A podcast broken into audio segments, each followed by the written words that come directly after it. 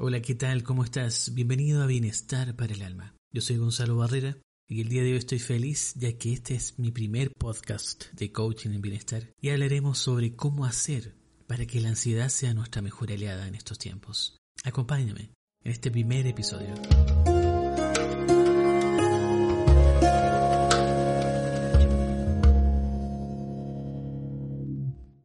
La mayoría de las personas ve la ansiedad como su peor enemiga sin embargo, si hacemos las paces con ella diariamente, todo iría mucho mejor. Lo cierto es que muchas personas reprimen y niegan su ansiedad, con el fin de evitar experimentarla. Este, y este malestar obviamente resulta tan vergonzoso que muchas veces ponen todo su, empeño por luchar contra esta sensación y te das cuenta que queda algo ahí. Todavía queda algo ahí, no, no desaparece ni disminuye su intensidad. Por esa razón los expertos nos recomiendan tomar la ansiedad como una aliada en lugar de una enemiga.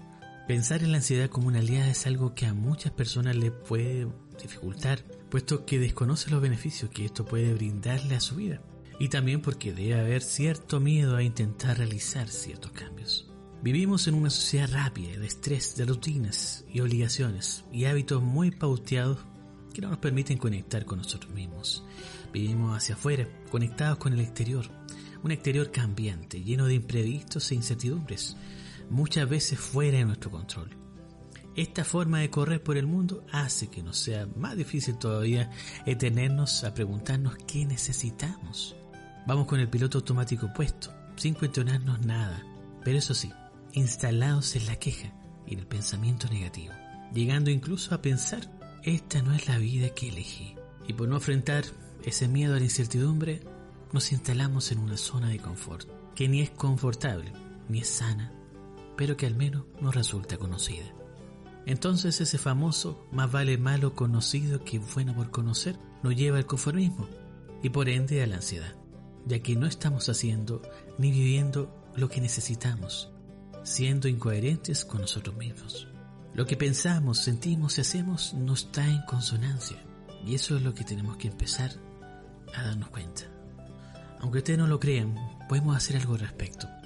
En nuestras manos tenemos el poder para realizar algunos cambios, aunque estos nos den algo de miedo. La ansiedad tiene mala fama y es normal porque produce síntomas desagradables como la taquicardia, la boca seca, la presión en el pecho, el dolor de cabeza, de estómago, dificultades para respirar, entre otros.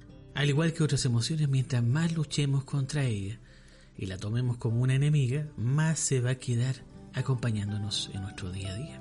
Pero, ¿cómo empezar a ver la ansiedad como una aliada? Para llegar a esto tenemos que aprender a ver la ansiedad como una sensación que nos advierte de algo que no va bien emocionalmente y que podemos agarrar y corregir. Me refiero a que podemos tomarla como una especie de alarma, como un conjunto de síntomas físicos que nos avisan y recuerdan que no estamos haciendo lo que necesitamos, que quizás estamos yendo en nuestra contra sin escucharnos hacernos caso, sino haciéndonos más daño todavía. Quiero que entiendan que la ansiedad hay que tomarla como un aviso de que nos estamos olvidando de nosotros mismos y que estamos dando demasiada importancia a lo de afuera. Escuchemos a nuestra ansiedad para poder ser realistas y no autoengañarnos. Tomémosla como aliada, recibámosla, apreciemos las ganancias que nos puede brindar y solo así se podrá ir o solo así podrás llegar a abrazar esta ansiedad para hacerla favorable para ti. Muchas gracias por escucharme, espero que puedan compartir este podcast con quienes ustedes sientan que les puede ayudar y nos vemos en otro episodio más de Bienestar para el Alma.